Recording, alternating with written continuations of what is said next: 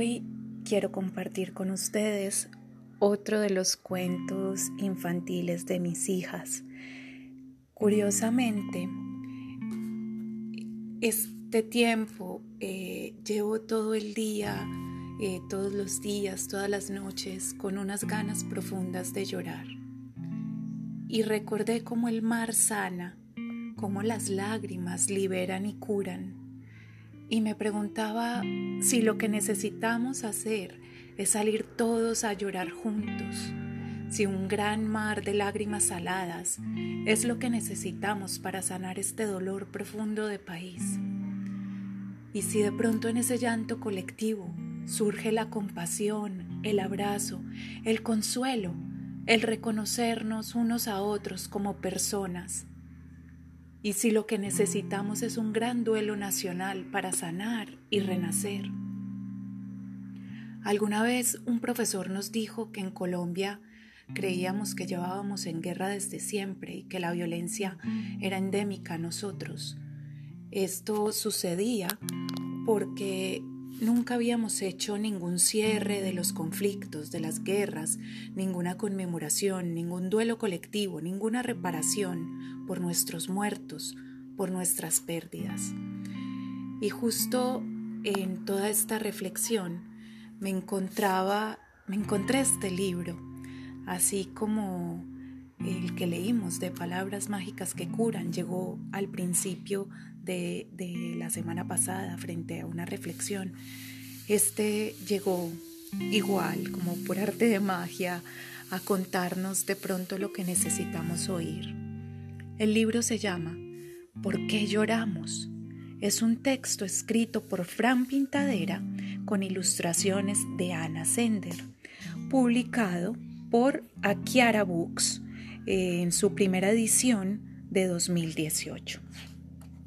Y aquí vamos. ¿Por qué lloramos? Mario llevaba un rato en silencio, pensativo.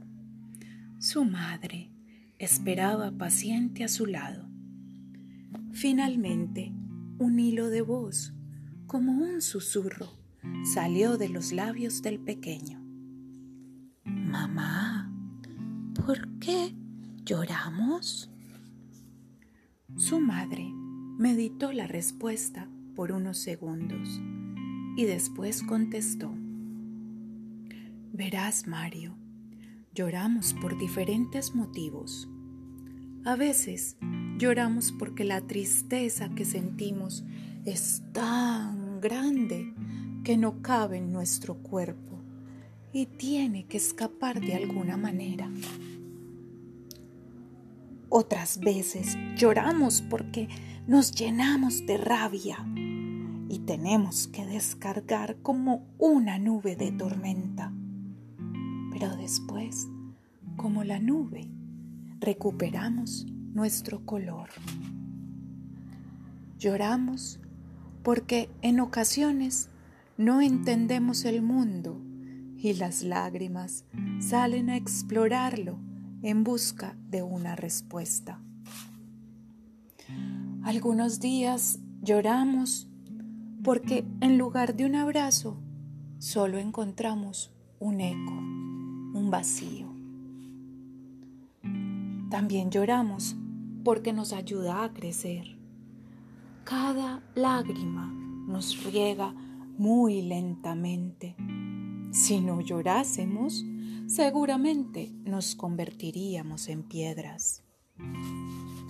Algunos lloran porque gritar durante horas no es suficiente. Otros porque guardan lo que les ocurre en un cofre bajo llave y aún así las lágrimas aprenden a deslizarse entre los cerrojos. Lloramos porque todos los golpes son dolorosos. Unos suceden fuera de nuestro cuerpo, otros muy adentro. Las lágrimas son el bálsamo de unos y de otros. A menudo lloramos al chocarnos contra un muro. Esos días, más que el golpe, nos duele la altura de las paredes. Lloramos porque somos un mar inmenso y no podemos evitar la tempestad. Cuando la tormenta pasa, el mar se queda en calma y hace dibujos en la orilla. A veces lloramos porque no encontramos las palabras adecuadas.